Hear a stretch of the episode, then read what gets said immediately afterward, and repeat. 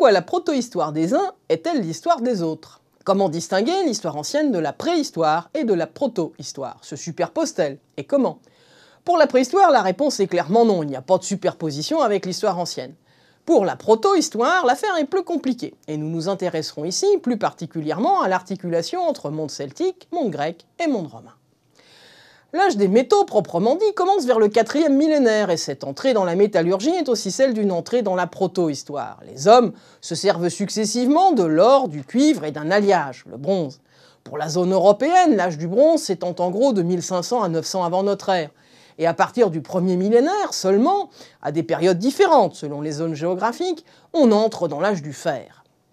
Si l'on prend l'exemple du monde celtique, c'est à partir de 900 environ avant notre ère que se répand la culture dite de Hallstatt, du nom d'un site archéologique près de Salzbourg. On peut la caractériser par de longues épées en fer, par une aristocratie guerrière qui ensevelit souvent ses héros dans des tombes à chars, par une société qui fortifie ses agglomérations et qui entretient des courants commerciaux de plus en plus intenses. Le vase de Vix, que l'on date du VIe siècle, est le témoignage de ces échanges économiques avec le monde gréco-étrusque. La protohistoire est donc aussi l'époque où le cheval a été domestiqué et où la roue a été inventée. Ces inventions se sont répandues par les échanges commerciaux, mais aussi à la suite de migrations. Pour rester dans le monde celtique, on peut évoquer la culture de la Tène, du nom d'un site archéologique suisse à côté de Neuchâtel. L'ère d'extension de ces migrations est plus vaste qu'à l'époque alstatienne et leur durée va se prolonger jusqu'au IIe siècle avant notre ère. Ces migrations entraînent souvent des affrontements guerriers. Elles ont aussi pour conséquence de mêler les populations d'origines différentes. Vainqueurs et vaincus se mélangent par des mariages entre les représentants des différents peuples. On y reviendra pour la naissance de Rome. Aucune civilisation n'est l'œuvre d'un seul peuple. Il peut y avoir des peuples provisoirement dominants, mais tous les peuples sont le produit du mixage et du brassage des populations. La plus importante de toutes les inventions, celle qui précède même souvent l'usage du fer ou de la roue, c'est l'écriture.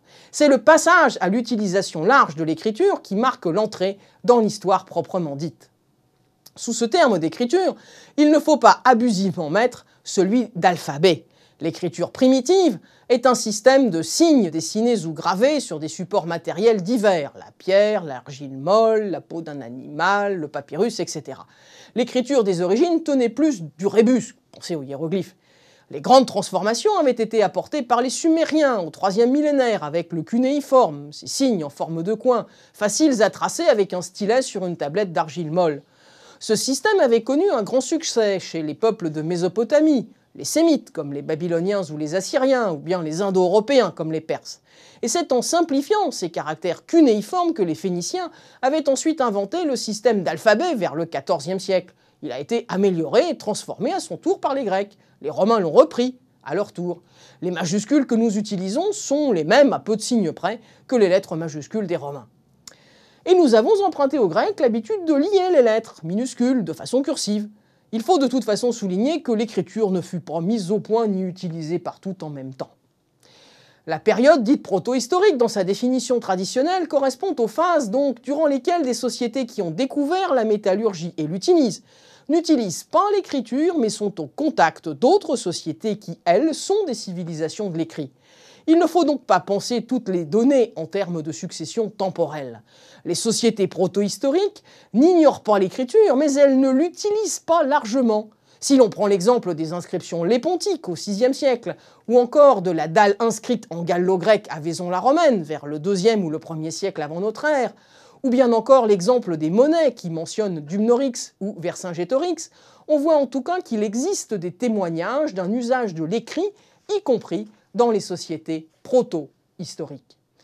La proto-histoire de la Gaule du Sud coïncide chronologiquement avec la colonisation grecque. Marseille fut fondée par des Phocéens vers 600 avant notre ère, de même pour les colonies grecques d'Agde, d'Antibes ou de Nice. Et bien sûr, elle coïncide avec l'histoire de l'Italie romaine plus largement. C'est sur cet exemple gaulois que nous allons nous arrêter ici. La Gaule proto-historique, en effet, quelque part, cela n'existe pas. Cela ne signifie pas que les sources grecques ou latines ignoraient l'espace géographique occupé en Gaule par des populations dont beaucoup étaient des Celtes. Mais pour les anciens, les Celtes formaient un groupe ethnique dont l'origine même n'était pas clairement définie. Le territoire de rattachement géographique était quelque part au nord des Alpes et à l'ouest des Carpates. C'est un peuple de l'Europe du Nord et de l'Europe centrale que seules des informations fournies par des marchands donnent à connaître.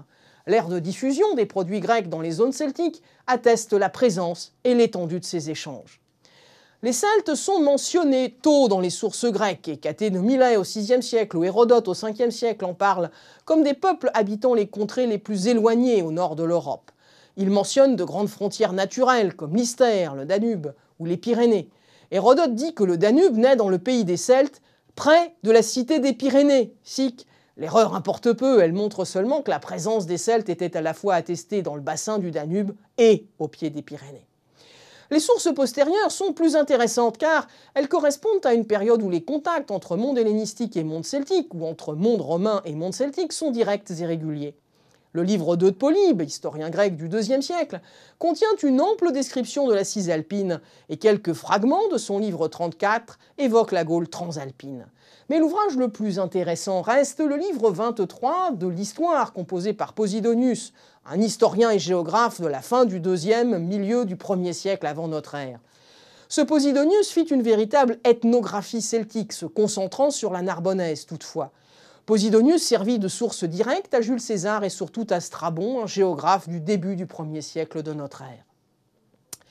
L'histoire de la Gaule, au singulier, prend vraiment son sens et son unité quand les Romains l'ont conquise.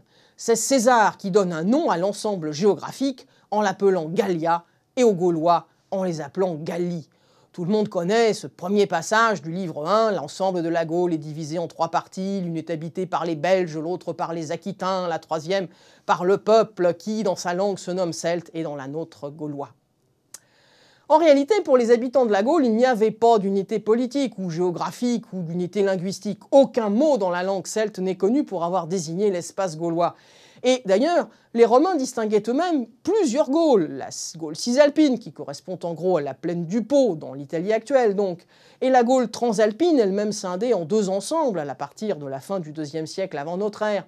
La province de Narbonnaise, la Gallia Togata, où Rome a fondé des colonies, entre dans l'histoire de Rome autour de 120. Elle en devient une circonscription administrative, une province. Tandis que la Gallia Comata, la Gaule chevelue, reste un monde indépendant que César conquiert avec difficulté à partir de 58 avant notre ère. On le voit, la proto-histoire des uns est bien l'histoire des autres. Conséquemment, il faut arriver à penser les synchronismes sans concevoir l'histoire en termes de succession de périodes.